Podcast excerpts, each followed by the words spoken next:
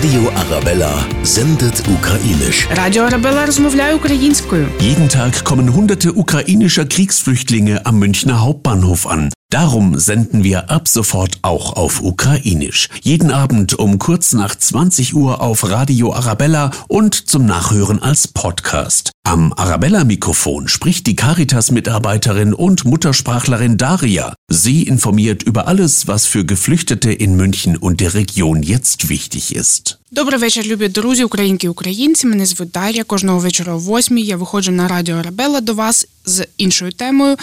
Ви можете все це послухати зараз або подиви... прослухати і подивитися інформацію е, радіо Арабела Сьогодні ми обговорюємо, як телефонувати по Німеччині, Європі в Україну, де знайти інтернет, якщо у вас немає німецької картки, або е, роумінг вже не працює е, український.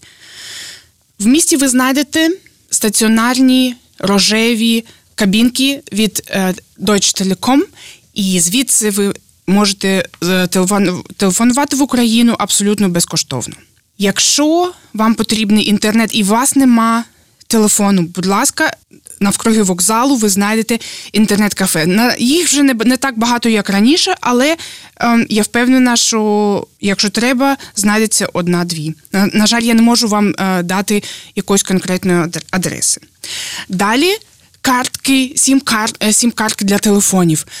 Будь ласка, не підписуйте ніяких контрактів е, на рік чи два. Це м, ми не знаємо, як воно далі піде. і Ми сподіваємося, що ми всі поїдемо дуже швидко додому, і нам це не буде потрібно. В, в Німеччині також є е, картки передплати. Ви їх знайдете в таких супермаркетах, як Aldi або Lidl. На касі ви можете навіть спитати. Це коштує не дуже недорого, і там є і інтернет, і ви можете телефонувати. Кожна картка має бути зареєстрована з паспортом. Тому е, так, це так робиться в Німеччині і Європі.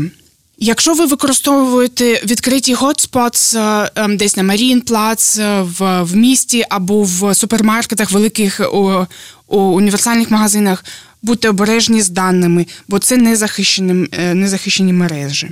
Також є знаки, знаки Wi-Fi в місті, в університет або магазини Apple. Там ви теж зможете скористатися VLAN.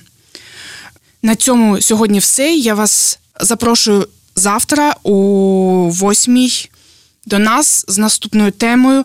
Кожного дня ми виходимо і готуємо інформацію для вас. Якщо ви щось забули або хочете ще раз переслухати, отримати інформацію письмово, будь ласка, радіо Рабели.ДІ. І я чекаю на вас завтра, в цей самий час. Слухайте нас, слухайте нові теми. Слава Україні! Radio Arabella sendet ukrainisch. Alle Infos zum Nachlesen und Hören auf radioarabella.de und überall, wo es Podcasts gibt.